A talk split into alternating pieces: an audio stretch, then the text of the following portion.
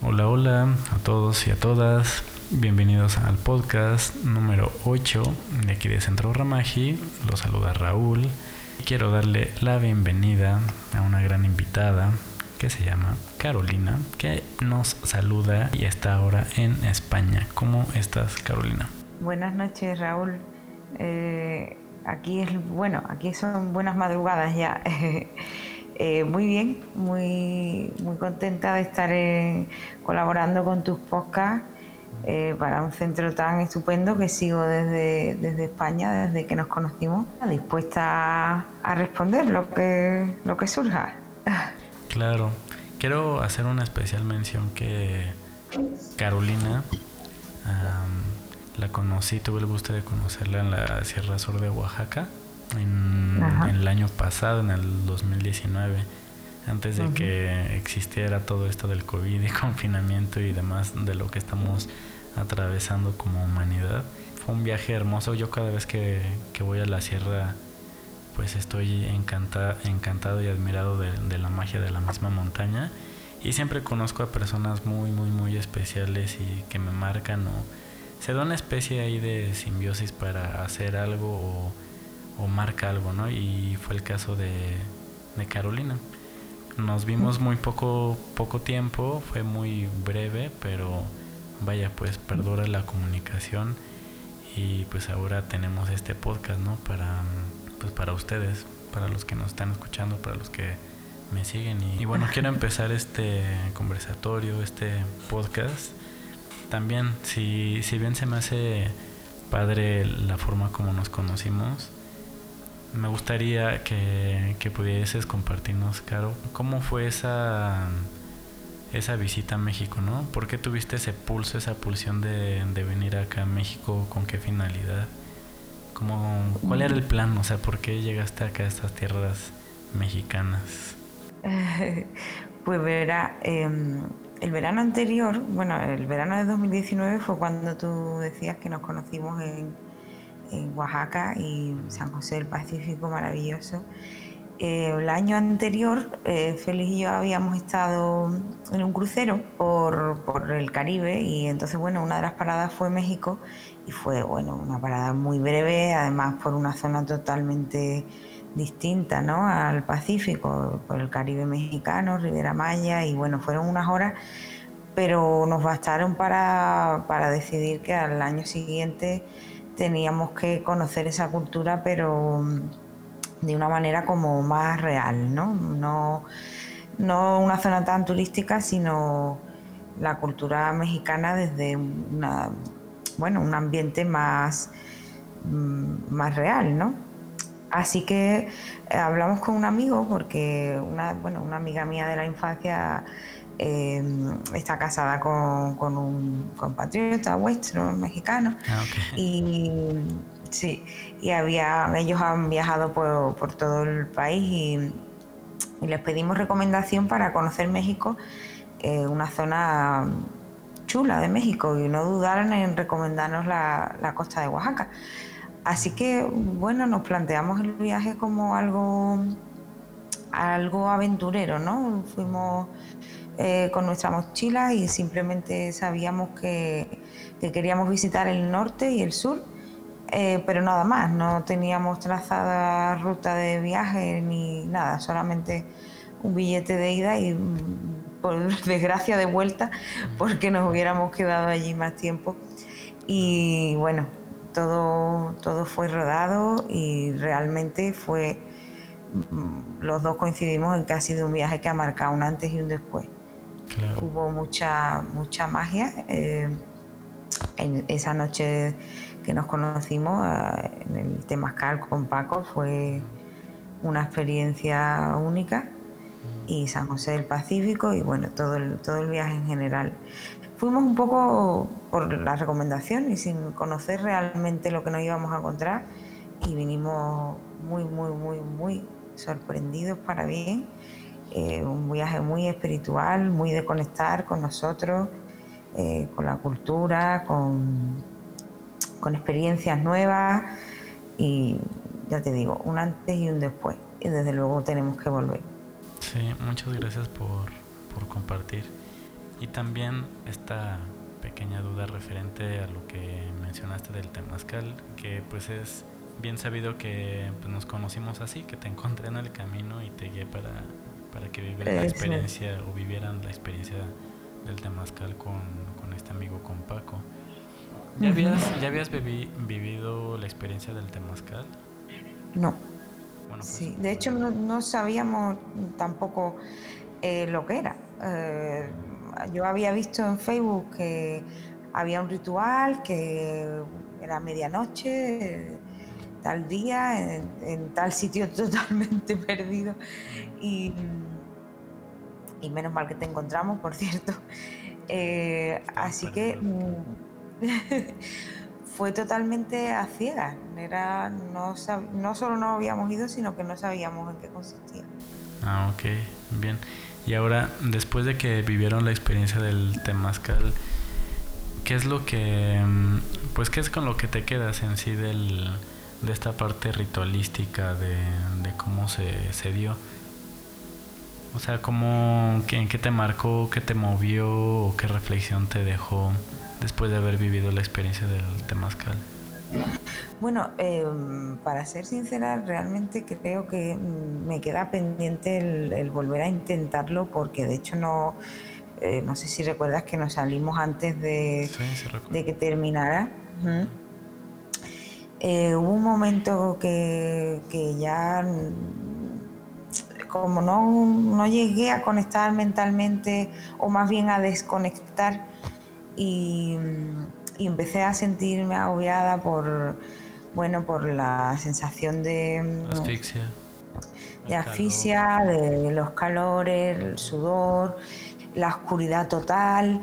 Y entonces cuando, cuando vi que no, no estaba pudiendo conectar en ese momento, y no creo que, o sea, creo que lo volvería a intentar, no quiero, me parece una experiencia importante, pero como te he dicho al principio no sabíamos muy bien a lo que íbamos y el desconocimiento, la incertidumbre, eh, me llegaron a una sensación de miedo y entonces no lo estaba disfrutando. Eh, disfruté el proceso, el, bueno, el rato antes, los preparativos, el conoceros a, las personas que estaban allí, pero luego lo que fue el ritual dentro del temazcal, mm, tengo la espinita de volver a intentarlo. Porque si, lo, si lo pienso, la verdad es que la palabra eh, sería mm, entre miedo y agobio. Y no me gustaría quedarme con esa sensación, porque creo que se puede, se puede conectar mucho más profundo. Pero bueno, era la, la primera vez. Sí, es válido. O sea, la, la primera, bueno, este tipo de experiencias sí exhuman pues al miedo o Sí, ¿verdad? Y como hay una cosmovisión dentro del, del, de lo que envuelve el temazcal, no sé si te había comentado, pero también lo comparto aquí, que el temazcal normalmente el mexica, que es el tradicional aquí en México, se divide en cuatro puertas. Y estas cuatro puertas tienen que ver con la gestación de, del ser humano en el vientre de la, de la, de la madre. Entonces, por eso son las cuatro puertas divididas en, los nueve meses de gestación del ser humano. Entonces, cuando tú entras al temazcal, pues es regresar a la oscuridad, ¿no? Es regresar al vientre de la madre tierra. Así se le llama ya modernamente, pero en sí es como la oscuridad, el vacío, el misterio, ¿no? Del mismo universo donde se gesta todo. Y bueno, pues ahí te involucras y te enfrentas con justo con, con los miedos, con la parte mental te vas a los límites también. Y hay muchos tipos de temazcal. O sea, ahorita viviste uno así y cuando vayas a otro va a ser diferente. Y si vas a otro, todo el tiempo va a cambiar. Y bueno, pues te tocó así, pues ya digo, te diste cuenta de, de esa parte, ¿no? O sea, que no, no sé, tal vez estaba peleando tu corazón, tus emociones y tu cuerpo. Era como, Efectivamente. de aquí para allá y de allá y de allá para acá, ¿no? Sí, sí, sí. Y, sí. y al no, no, estar disfrutando fue lo que me hizo querer pararlo. Yo creo que si lo intentara de nuevo, aunque como tú bien dices, seguro que cada experiencia es única porque también influye mucho en las personas con quien las compartas las experiencias. Evidentemente sería distinto, pero bueno, tener una idea previa yo creo que me daría cierta tranquilidad y como tú dices, ese eh, conflicto o mm, explosión emocional eh, podría controlarla mejor. Así que me queda, me queda la espinita de no haberlo terminado. Bueno, Pero pues bueno. ojalá que lo puedas vivir pronto, ya sea aquí o allá o donde tenga que ser, pero quiero partir de, de, aquí de un tema importante que es el miedo sobre lo que estábamos hablando del temazcal. Pero antes de, entrar al, tema, por favor, Carolina, compártenos qué es lo que, lo que haces actualmente, a qué te dedicas, por favor. Bueno, yo soy psicóloga sanitaria, eh, decimos aquí en España. Eh, me dedico a la rama de, la salud y, bueno, trabajo principalmente, principalmente con, dos rangos de edades, con personas mayores por una parte y con niños, que bueno, al final eh, tienen bastantes puntos de, conexión ambos grupos. Y bueno, me dedico, o más bien me dedicaba hasta que la pandemia eh, lo paró todo un poco, a dar talleres en grupo. Eh, con las personas mayores hago unos talleres que, yo llame técnicas para mejorar el, bienestar personal. Y bueno, pues trabajamos efectivamente eso, eh, hablamos de emociones, de comunicación, eh, de problemas cotidianos enfocados todo principalmente a mujeres, aunque está abierto a hombres normalmente, o al menos aquí en España, las mujeres somos más propensas o necesitamos, mejor dicho, más esa comunicación y ese compartir con el grupo de, iguales. Los hombres se acercan menos, son más reticentes a abrirse, a expresar emociones y inquietudes. ¿Por qué crees que pase esto en cuestión de los, de los hombres? Porque yo igual como terapeuta me doy cuenta de, esto, que esta parte de los hombres sí es un tanto, a veces, a veces, un poco cuadrado, un poco como, como cerrado, como que se, se encierra mucho en sí mismo y no, no quiere expresarse, no quiere luego hasta incluso tomar terapia, ¿no? Es un, es un ejemplo. ¿Por qué crees que pase esto? Yo creo que indiscutiblemente, aunque pueda haber otros factores, la cultura y la educación, eh, que por mucho que haya avanzado, sigue teniendo un matiz machista.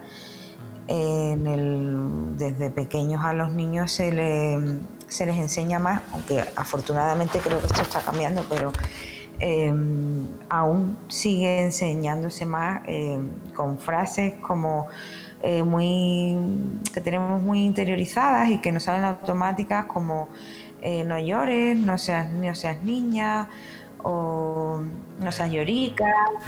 Mm, Allá en España sientes que también permea eso, que todavía algunas generaciones se educan así.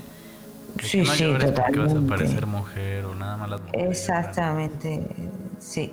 Y yo creo que sí, porque realmente las emociones, yo que estudio el tema de las emociones, mm, en psicología no, no hay una diferencia en cómo se, eh, se siente entre hombres y mujeres, ¿no? Mm, el tema de cómo se comunica y cómo se expresa, mm, yo creo que inevitablemente está influenciado por la cultura. Y no solo aquí en España, me imagino que, que en muchos otros países ocurrirá lo mismo. Y en algunos países me imagino que no, que no existe esa diferencia. Bueno, igual ya es muy pequeña igual la diferencia, tal vez en unos más que en otros, ¿no? O sea, el machismo, mm. micromachismo y, y demás. Pero sí, en efecto, pienso y creo que pues sí, la sociedad está cambiando. O sea, sí estamos atravesando un cambio importante en esa cuestión sobre, sí. sobre el machismo, el movimiento feminista y, estas cosas que ya ese es otro compendio, ¿no? No quiero meter mucho de lleno en, los temas. Eso, eso nos da para un podcast entero o dos. Pero vaya, también hablando de esto me llamó mucho la atención, me hizo clic, me identifiqué mucho con, con lo que indicas, a esta parte de las personas que son mayores y los niños. ¿Cuáles son estos puntos, o sea, que coinciden? ¿Cuáles son los factores que se asemejan, que, son similares de ambos grupos? ¿Cuáles son estos puntos? Sí, eh, pues mira, en el sentido positivo, creo que las personas mayores tienen, eh, recuperan en cierta manera la capacidad de ilusionarse eh, que tenemos de niños, ¿no? Eh, cuando yo planteo, por ejemplo, em, en los talleres algún tipo de actividad que podría ser un poco infantil, como, no sé, jugar a un juego en, grupo, ¿vale? Con las personas mayores, eh, percibes esa, esa ilusión de nuevo por participar, por dar la respuesta primero, por ayudar al compañero o por ganar al compañero, en fin, en cierto modo eh, veo similitud a la hora de ilusionarse en ciertas cuestiones. Yo creo que en el caso de los mayores, porque a lo mejor son eh, bueno, cosas que ya hace mucho tiempo que no hacen, ¿no? Y conectan un poco pues mediante el juego, ¿no? que utilizo yo mucho para trabajar con ellos a nivel cognitivo, conectan con su infancia y vuelven a recuperar esa ilusión y en sentido negativo también se parecen por las llamadas de atención, ¿no? Oh, eh, reclaman, los niños reclaman la atención constantemente y vuelve a ocurrir cuando somos mayores que, em, Ese, en esa edad consideramos que de nuevo tienen que volver a atendernos a nosotros. Es como si toda la etapa adulta eh, estuviera libre de, esa necesidad, pero cuando ya te conviertes de nuevo en adulto mayor es como ahora me, vuelve a tocar a mí y, tú tienes que estar pendiente y satisfacer mis necesidades porque yo ya hay una parte de ellas que no puedo cubrir por mí mismo y vuelvo a necesitarte y vuelvo a reclamar tu atención y muchas veces lo, lo hacen como niños, ¿no? Se enfadan, eh, discuten entre sí. O sea que realmente tienen, tienen mucho en común y, hay una cosa que, bueno, yo tengo siempre en mente desde hace tiempo que sería, y en algunos países ya funciona, pero aquí en España desde luego aún no, está muy, muy investigado y es algo que, a mí me, me, encantaría hacer en un futuro y es eh, buscar eh, unir esos puntos de conexión y poder trabajar a la vez con personas mayores y niños. No sé si has escuchado hablar de la, los centros de mayores eh, que, se, que coinciden, que comparten espacio con guarderías. Entonces, lo he escuchado, pero no conozco alguno que... No, no está muy desarrollado. Pero, es una manera muy bonita de, compartir. Yo creo que, es una idea muy chula. Sí, exacto, es algo muy, muy, muy bonito porque se transmutan muchas cosas. Sí. Y sí es parte del proceso de la vida, ¿no? Como el, lo recién, lo nuevo, el, nacimiento, que es como el niño que explora y todo. Y ya la parte adulta también, que ya se está volviendo como un niño, ¿no? Como que está volviendo a la fuente, por así este llamarlo. Es como, no sé, es algo bello. Pero bueno, voy a cambiar de tema muy random. Quiero hacerte esta pregunta. Si pierdes tu memoria, ¿seguirías siendo tú? Bueno, he visto y veo, veo a diario personas con, enfermedades que afectan a la memoria, eh, de hecho es muy común, y creo que hay una parte, como una esencia que no se llega a perder. Pero mm, seguir siendo uno mismo tal cual mm, es que depende, porque es tan amplio la variedad del deterioro. A unas personas afecta al carácter, a, unas, a otras personas afecta mm, a las emociones. Eh, he visto a personas que se vuelven agresivas o personas que sencillamente eh, desconectan de la realidad y ya pierden la capacidad o el interés por comunicarse. O sea que es muy complicado responder a eso porque no sabes realmente eh, perder la memoria no es algo como no me acuerdo de mi nombre sino que es algo mucho más ligado también a está ligado no solo al, recordar quién eres o, o, quién has sido o quién es tu familia sino que también olvidas mm, olvidas en cierta manera tu, manera de actuar, eh, tus principios, tus valores. Mm, entonces es muy complicado, pero sí que es verdad que hay mm, una cosa muy bonita que me viene a la mente con esta pregunta y es eh, porque como bueno tú sabes que yo también tengo mucho vínculo con la música por, por mi pareja y tú también entiendes de esto y, es muy bonito como las personas que a lo mejor, como tú decías, no recuerdan quiénes son, eh, puedes conectar y volver a conectar con su esencia y, su, y sus emociones a través de la música. Es algo que, que no se olvida.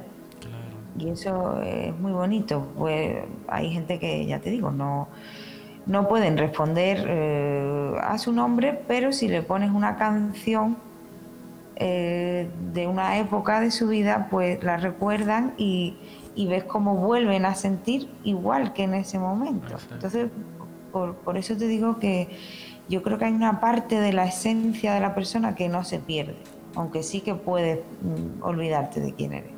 Claro, es que si es un si es, un, si es todo un mundo y, analizarlo, pues vas a encontrar muchos caminos para tratar de encontrar una respuesta, ¿no? Bueno, aquí en Occidente uno trata siempre de encontrar, se pregunta, pero ¿por qué queremos saber eh, todo, ¿no? Pero este lenguaje que pones como ejemplo sonoro de la música, que al final de cuentas eh, son vibraciones, pues es la memoria para mí, eh, la memoria sutil. Entonces, la memoria sutil pues no se olvida, está impregnada en, en todo.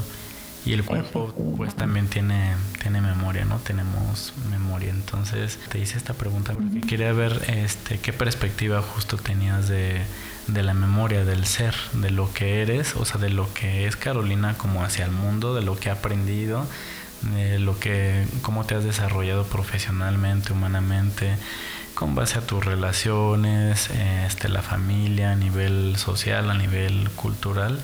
¿Y qué es lo que sientes que te impulsa a realizar las cosas, las metas, los deseos, los sueños? ¿Cómo, cómo te nace empezar a descubrir algo para ti? Tal vez tienes un deseo de estudiar algo, de realizar algo. ¿Qué es lo que te...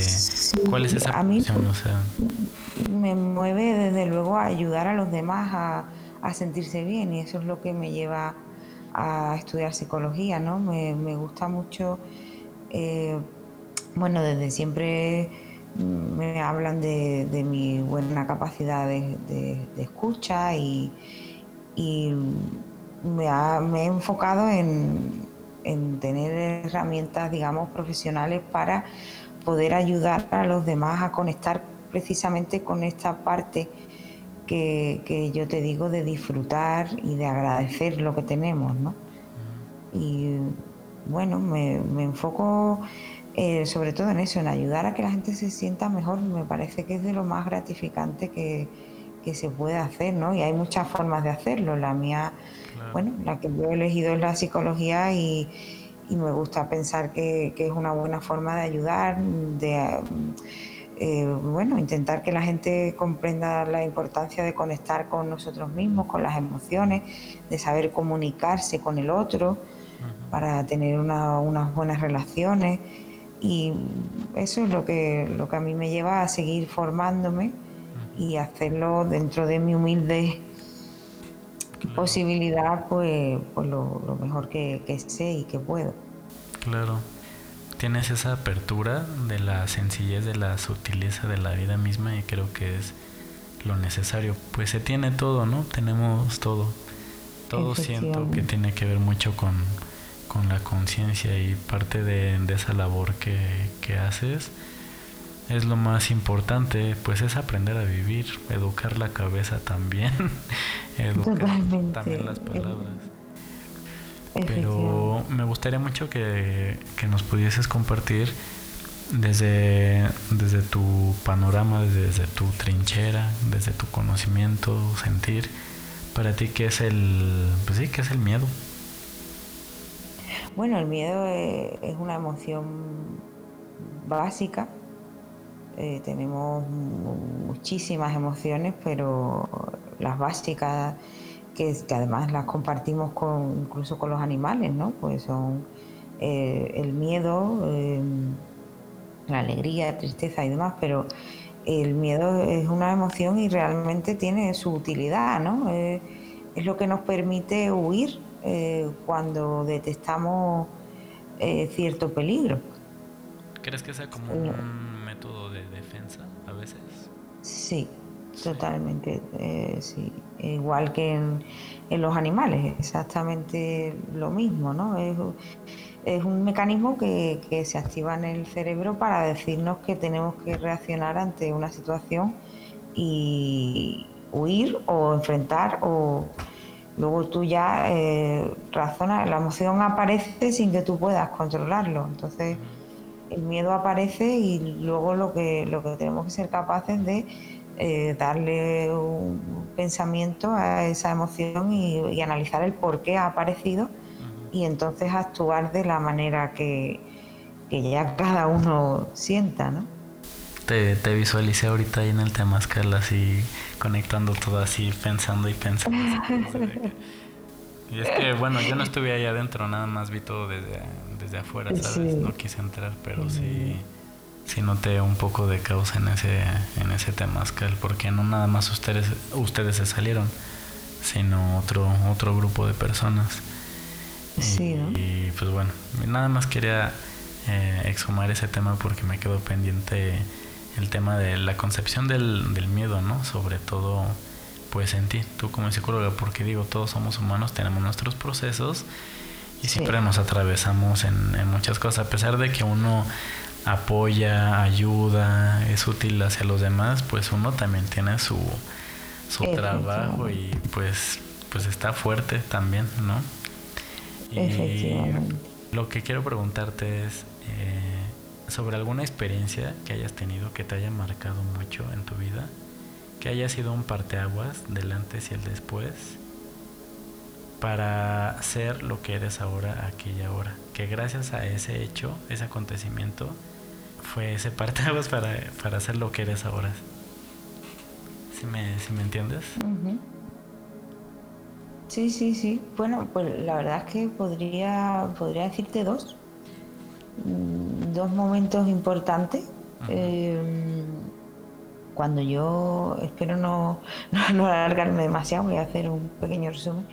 Cuando yo terminé la carrera de psicología, em, enfoqué mis esfuerzos en prepararme una oposición para trabajar para, para el Estado. Eh, eh, como funcionaria de prisiones, puesto que como psicóloga de prisiones, porque mis padres eh, ambos han trabajado siempre en ese, en ese ámbito, ¿no? En, ah, prisión. Y bueno, yo dediqué, dediqué dos años a, a, estudiar para bueno, conseguir esa oposición, ese, ese puesto fijo que bueno, todo el mundo ansía tener, ¿no? Esa seguridad, esa estabilidad, era como bueno, eh, lo, ideal, ¿no? Tener un trabajo fijo y estable con un buen sueldo y eh, comodidad horaria, vacaciones y, demás, ¿no? Pero hubo un momento en el que, bueno, mis emociones empezaron a descontrolarse y, pasé por una mala racha, claro, como tú bien decías antes, no el ser psicóloga eh, te exime de tener tus propias emociones y de ser humana. Entonces, eh, bueno, pasé, pasé por una época mala eh, o difícil a nivel mental, emocional, personal, espiritual, todo. Y, fue una crisis, ¿no? Entonces, como todas las crisis, al final tienen su, su parte buena, que es cuando se resuelven, ¿no?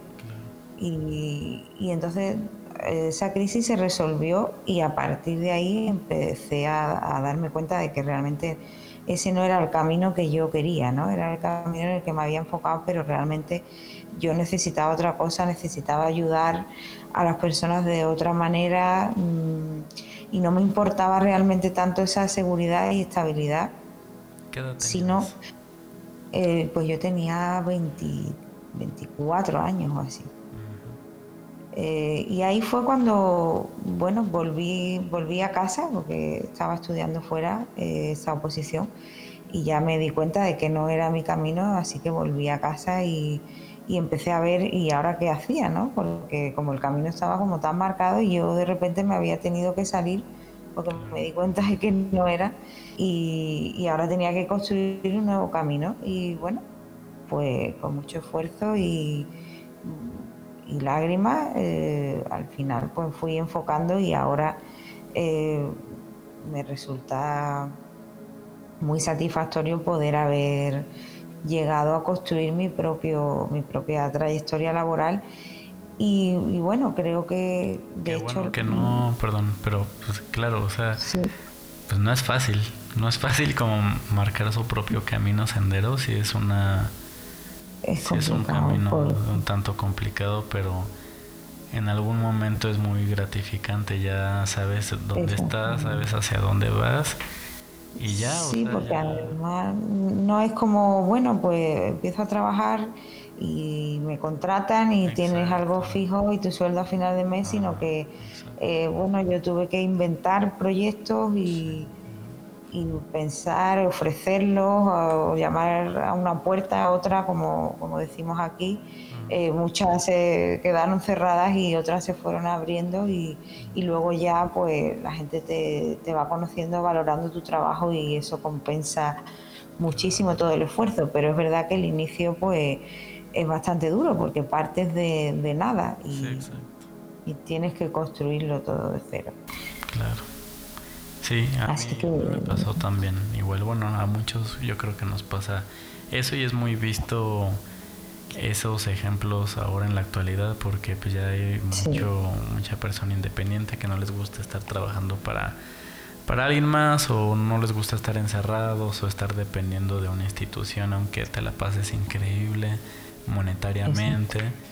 Con un horario flexible, creo que las personas sí necesitan mucho más libertad pero bueno, ya para finalizar, Caro, tengo otra dudita más. Otra dudita más.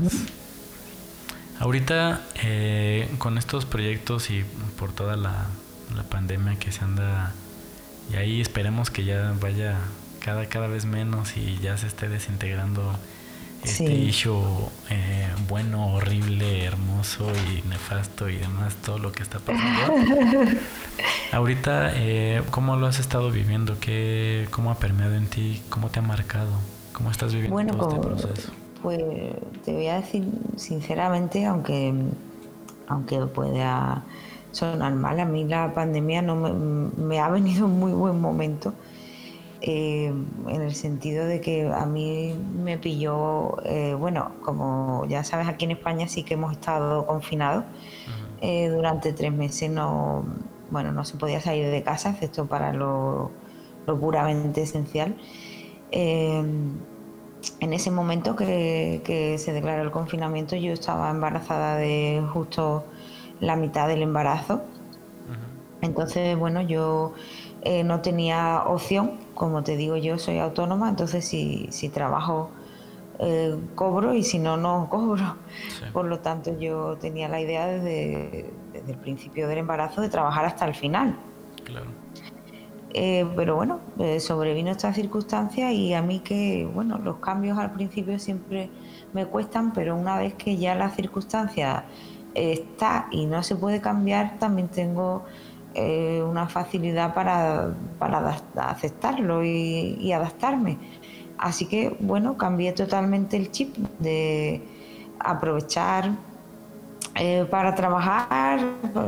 Mi idea era trabajar, trabajar hasta el final para poder tener dinero para luego poder descansar en estos meses de baja y demás, pero como se dio la circunstancia, pues bueno, eh, aproveché para seguir formándome, aprender un poco de esto de la crianza, que también es un tema muy amplio, hacer ejercicio y bueno, disfrutar de, tener tiempo, porque realmente mi, vida antes de la pandemia era eh, trabajar mañana, tarde, de lunes a viernes y los fines de semana preparando trabajo. Así que realmente me vino bien, fue un parón para, para cuidarme y me vino en un momento perfecto, porque la verdad es que el embarazo fue estupendo y, todo ha salido genial y creo que ha influido esa tranquilidad de la que he podido disfrutar en, los últimos meses. Así que realmente no, no, puedo decir que me haya afectado negativamente, excepto en el tema económico, pero como te decía antes, no es lo que a mí más me preocupa, ¿no? No necesito mucho. Sí, a mí también me cayó Así, bueno, aquí, acá se dice como anillo al dedo. No sé si allá también. Sí, ¿no? Sí, sí, sí. ¿Sí? ah, también te vino bien, ¿no? Sí, porque pues ya más personas en casa, más personas quieren masaje, este, más personas estresadas, con problemas ahí de postura en el cuerpo, otras personas queriendo ser escuchadas y demás. Sí, a mí me cayó súper bien. O sea, me cayó mucho más trabajo de lo que pensé. Efectivamente. Qué bueno, pues me da gusto y ojalá que todos puedan tener eh, esta, esta conciencia y esta virtud de transmutar todo lo que, lo que pasa y que lo que pase no los, no los dome, ¿no? No los, no los absorba, no las absorba, sino que, que ellos mismos, ellas mismas puedan domar todo lo que está pasando a su alrededor. Y bueno, pues ya te dejo te dejo dormir, Carolina. Te, agradezco mucho que te hayas dado la oportunidad de charlar un rato conmigo.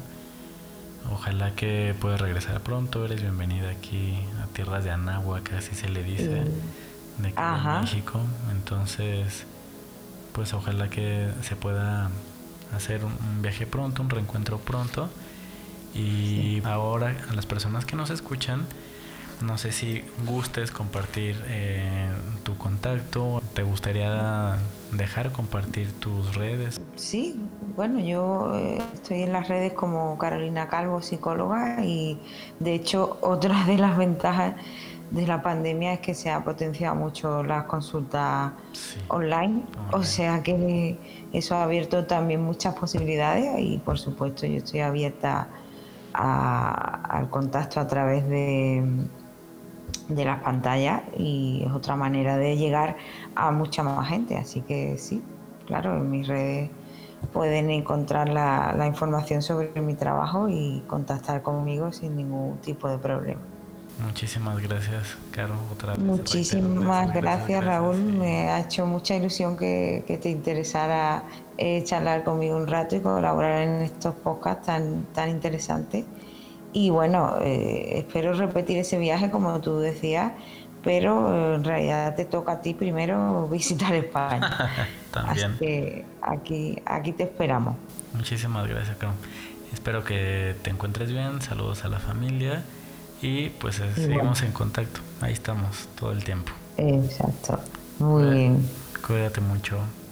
Igual, Raúl, un saludo.